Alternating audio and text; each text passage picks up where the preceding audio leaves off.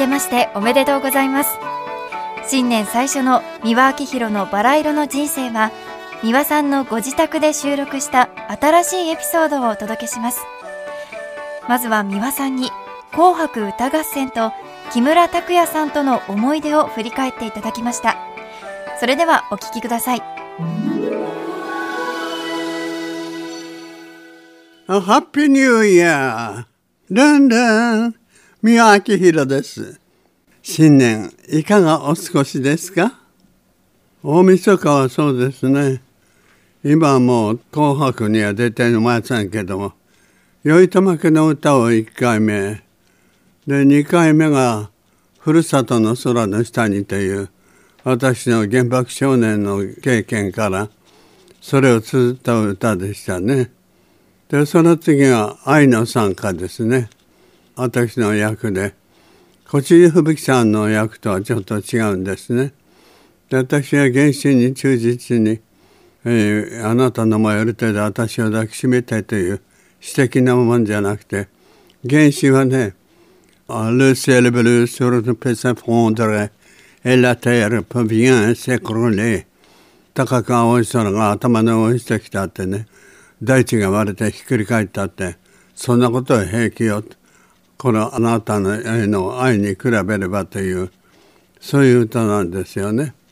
とにかく頼朝家の歌は2回でしたから全部で4回「紅白」出てでそれで私がね「紅白」に出る時に木村君がね私の頼朝家の歌の説明をしてくれるそういう役だったんですね私は本舞台の方に出てで木村君が横の花道の方でそれをローロと読んで読み終わった途端に私は歌うというそういう手順だったんですけどね。でその説明する原稿をね前もって NHK からもらったんですけどね。それは全部お母さんのことばかり書いていてあれは青年がねどういう思いで生きてきたかっていうそういう歌なんですね。でお母さんだけに絞ってあったんでね。ちょっとこれ書き直した方がいいって NHK の人に言って。私がね原稿用紙1枚びっしり書き直したんですね。ところがね本番が翌日だったんですよ。それで彼のとこにその NHK の人が原稿を送ったみたいなんですね。たった一日でしょあれだけの言葉をね間違えないで言うわけがないから縦札みたいにしてきっと読んでくれると思ったんですよ。出番の前に木村君って舞台の袖でね「じゃあよろしくお願いします」「あの覚えてないでしょ」ってたった一日だったから縦札みたいにして読んでいただければそれでいいからって言って「大丈夫です任せておいてください」えー、任せといてって大丈夫かしらと。で花道からねそれ終わったら、まあ、すぐ引っ込んでください。結婚ですからって言ったら「大丈夫です。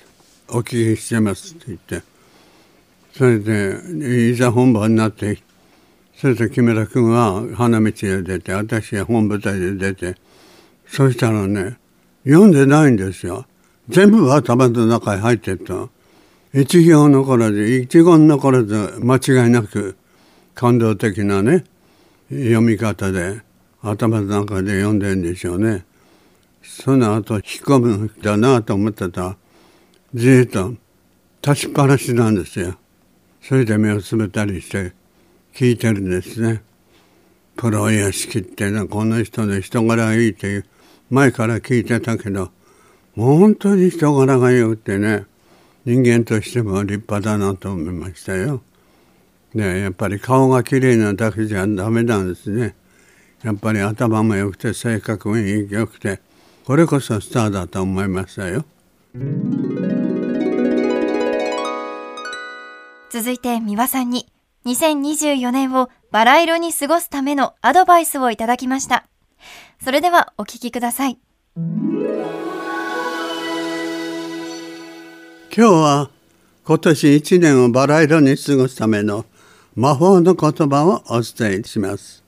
それは、ありがとう、感謝する言葉です。で人間は不幸ばかり数えますでしょ。お金が足りないってこんな器量になぜ生まれたんだろうと。仕事がね大した仕事じゃなくて労働時間ばかり長くて困るとかね、不幸はいくつも数えられるんですよ。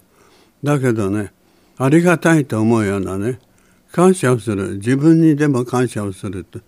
そういうね感謝する言葉はねみんな思いつかないし言わないし感謝することはいっぱいあるんですよね。まず第一に見える。見ることができる。見える。目が見えるね。ありがたいじゃありませんか。聞こえるでしょ。ありがたいことですよ。それから食べること。歯が丈夫であること歩けることで手先がね動くことで指が動くこととにかくこれがね一番当たり前だと思ってるのそれができない方がねいらっしゃるんですよ。ですからね不幸だと思った時にはね幸せの方をね同時に数えるようにするとそんなに落ち込まないで済むんですよ。ということですね。とにかく悲観論ばかりに迫ってるテレビはねそれでお金儲けしてますけどねそれに引っかかっちゃダメですね。とにかくなるようにしかならないしという開き直りも大事で「けっさらさら」と言います。それでは2024年が皆さんにとって愛にあふれた素晴らしい一年になりますようにごきげんよう。だんだんだんだんだんだん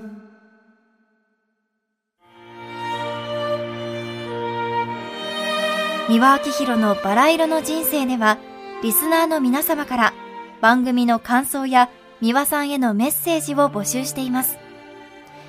メールアドレスはすべて小文字で、バラ色アットマーク tbs.co.jp バラ色の綴りは b, a, r, a, i, r, o です。たくさんのお便りお待ちしています。それではまた次回お会いしましょう。ごきげんよう。